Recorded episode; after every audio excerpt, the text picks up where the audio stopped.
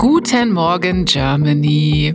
Wochenende und Sonnenschein, Zeit für FOMO. Was habe ich heute verpasst am Samstag, den 12. Juni 2021? Mein Name ist Jasmin Polat und in der heutigen Samstagsfolge nähere ich mich einem Thema, das bisher wirklich nur saisonal in meinem Leben stattgefunden hat, für andere aber das ganze Jahr sehr, sehr wichtig ist. Heute geht es um Fußball, genauer die Europameisterschaft.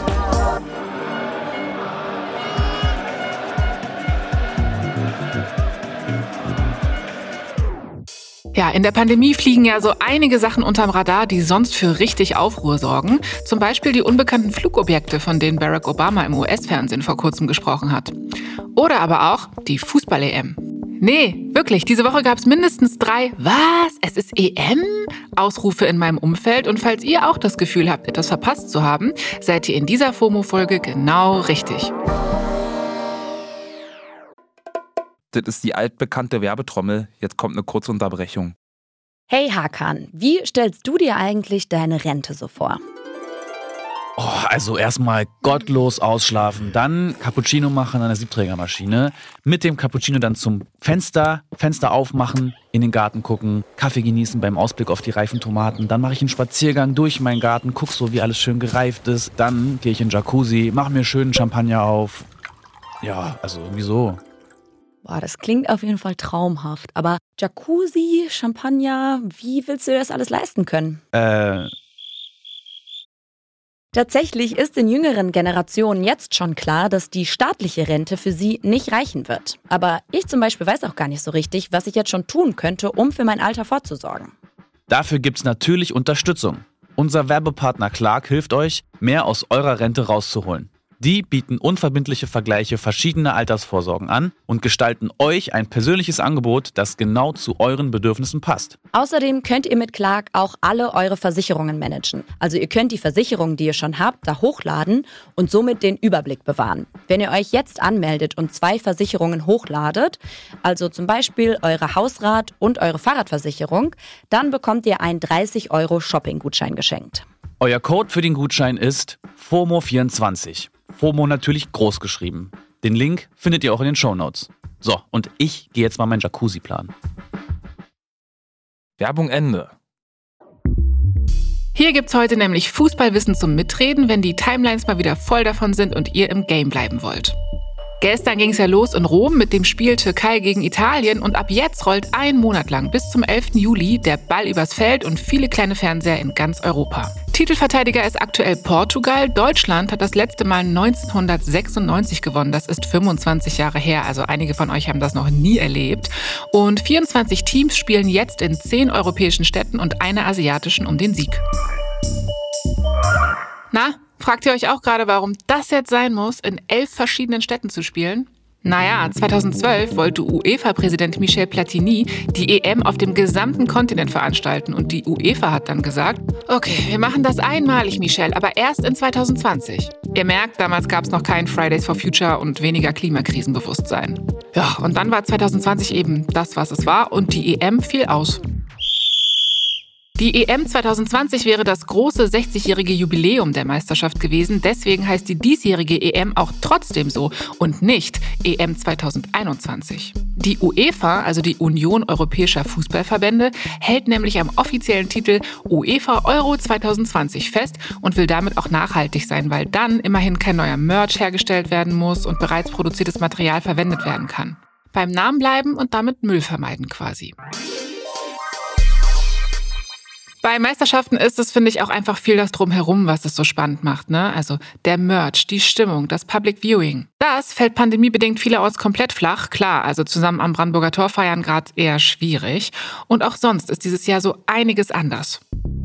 Zum Beispiel bei den Teams. Die bleiben dieses Jahr in einer Art Blase und sollen kaum Kontakt zu Menschen außerhalb der Mannschaften haben. Eine nachgewiesene Corona-Infektion gilt nämlich als schwere Verletzung und wer deswegen aus dem Kader gestrichen wird, darf das komplette Turnier nicht zurückkehren.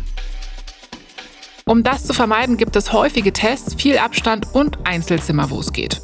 Die deutsche Mannschaft zum Beispiel übernachtet in einer WG-artigen Containereinheit in dem bayerischen Städtchen Herzogenaurach.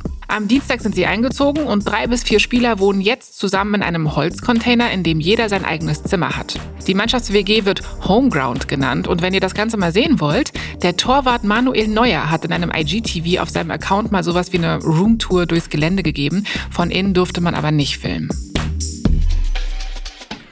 Tja, ich weiß nicht. Irgendwie habe ich das Gefühl, die Euphorie ist dieses Mal einfach nicht dieselbe wie in den Jahren zuvor. Oder? Das frage ich doch mal Nico Heimer von OneFootball. Der hostet den deutschen OneFootball YouTube-Kanal und gemeinsam mit Dennis Aogo den Podcast Sektion Radioverbot. Den gibt es auch hier auf Spotify. Der kennt sich also aus. Nico, wo ist die EM-Euphorie hin? Ja, wo ist die Euphorie? Fußball plätschert seit zwei Jahren ohne Fans vor sich hin es ist schwer, Euphorie zu entfachen ohne Fans. Ne? Es ist am Ende des Tages sind es dann wirklich nur 22 Kerle, die den Ball rumkicken. Und das hat man in der Bundesliga gemerkt. Und ich glaube, ähm, sowas lebt davon, dass Dynamiken sich gegenseitig so ein bisschen entfachen, sich gegenseitig anzünden. Und wenn ich sag mal, die Kernfans, die aus dem Kerngeschäft Bundesliga kommen, so blöd das klingt, ähm, auch schon so ein bisschen das Interesse verlieren, dann wird es ganz, ganz schwer, das auf die Nationalmannschaft zu übertragen. Äh, vor allem dann, wenn die Nationalmannschaft A sportlich nicht so erfolgreich ist und ähm, B auch nicht sonderlich sexy ist. Ich glaube, ich weiß, worauf Nico anspielt. Die deutsche Mannschaft ist beim letzten Turnier 2018 nämlich schon in der Vorrunde ausgeschieden. Äh, das war sicherlich für einige sehr enttäuschend und ein EM-Abturner. Apropos Abturner, ich habe ja vorhin erwähnt, dass die EM in elf verschiedenen Ländern stattfindet. Warum findet die nicht in einem Land statt? Die vielen Flüge sind ja nicht gerade umweltfreundlich und in Zeiten einer Pandemie vielleicht sogar riskant. Die EM findet eben aus dem Jubiläumsgedanken dieses Jahr in äh, verschiedenen Ländern statt. Aber man darf auch so ehrlich zu sich selbst sein und sagen, Europameisterschaften oder Weltmeisterschaften in einem Land sorgen immer für ein bisschen einen Boom, sorgen immer dafür, dass Geld ausgegeben wird, was dann in den Kassen der UEFA landet. Und das ist auch dieses Jahr äh, sicherlich ein Grund dafür. Denn wenn man das zeitgleich in mehreren Ländern haben kann, sagt man dazu auch nicht nein. Außerdem spielen Sponsorendeals eine Rolle. Äh, Stichwort Baku. Da geht es um 90 Millionen Euro äh, bei einem Sponsorenvertrag. Und ja, am Ende des Tages ist die Antwort wie immer im Fußball Geld. Verstehe, verstehe. Nico, ich suche in dieser Folge ja ein bisschen nach Wissen zum Mitreden. Gibt es dieses Jahr zum Beispiel neue Regeln, die ich kennen muss? Ja, die wichtigste neue Regel wird sicherlich die, der Einsatz des Videobeweis sein. Der Video Assistant Referee kommt bei allen 51 Spielen der EM zum Einsatz. Das kennen wir inzwischen ja schon aus der Bundesliga und aus allen Top-Ligen. Das werden wir also auch in diesem Sommer bei der Europameisterschaft erleben. Aha. Und gibt es sonst noch etwas? Was ist denn der neueste Gossip, den ich wissen muss, um meine FußballfreundInnen zu beeindrucken? Ja, lieber Jasmin, zu Gossip kann ich jetzt ehrlich gesagt nicht so richtig viel sagen. Außer, dass natürlich auch bei dieser EM Corona das große Thema sein wird. Ähm, wir haben jetzt schon Infektionen bei äh, einigen Spielern, die jetzt entweder aus dem Turnier rausgefallen sind oder sich quarantänisieren. Und es gibt natürlich auch im Fußballumfeld äh, Spieler, die sich nicht impfen lassen wollen. Na, da geht es gerade im niederländischen Team, gibt es da ein, zwei absolute Stars, auch Leute aus der Bundesliga. Es geht um Namen wie Wout Weghorst und Mathis de Licht von Juventus Turin, die sich da relativ offen geäußert haben und gesagt haben, es ist ihr Körper, sie wollen die Entscheidung selber treffen. Und das ist natürlich eine Sache, die in diesem Sommer spannend zu beobachten sein wird. Wie gesagt, es gibt jetzt schon einige Fälle in verschiedensten Teams. Das deutsche Team spielt übrigens am kommenden Dienstag gegen den amtierenden Weltmeister Frankreich in München vor 14.000 ZuschauerInnen. Das sind übrigens nur 20 Prozent der maximalen Kapazität des Stadions. Nico, nach deiner Einschätzung, wie gut ist die deutsche Mannschaft? Wer könnte da der Star sein? Ja, deutsche Mannschaft ist sicherlich ein bisschen eine Wundertüte. Ne? Jogi Löws letztes Turnier ähm, zwei Rückkehrer mit Hummels und ähm, Thomas Müller, von dem man nicht unbedingt gedacht hat, dass sie nochmal zum Einsatz kommen. Und wie gut ist die Mannschaft? Tja, man hat sicherlich die schwerste Gruppe mit Portugal und Frankreich. Also da dürfte man jetzt nicht komplett überrascht sein, wenn man da schon Gruppendritter wird direkt. Ähm, wenn man einen Star rausheben muss, ist Thomas Müller wahrscheinlich der beste Offensivspieler der abgelaufenen Saison. Der beste Spieler insgesamt dürfte wahrscheinlich Josua Kimmich sein. Ähm, doch der könnte jetzt personalbedingt auf dem rechten Flügel, also rechten Verteidigungsposition zum Einsatz kommen und dann könnte sein Einfluss auch etwas geringer sein, als man sich eigentlich gedacht hätte. Und zum Schluss, na klar, wer ist denn dein Favorit? Welches Team denkst du hat gute Chancen, die EM 2020 zu gewinnen? Ja, also ich denke, der absolute Topfavorit muss Frankreich sein. Ich bin mir nicht sicher, ob man auf dem Papier schon mal oder auch schon häufig bessere Nationalmannschaften gesehen hat.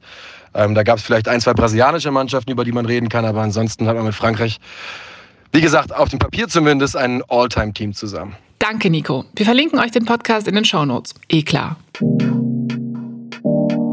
Ja, das sind doch jetzt mal gute Infos zum Mitreden, finde ich. Wer noch mehr Infos will, sollte mal in den neuen Spotify Originals Podcast das EM-Update reinhören.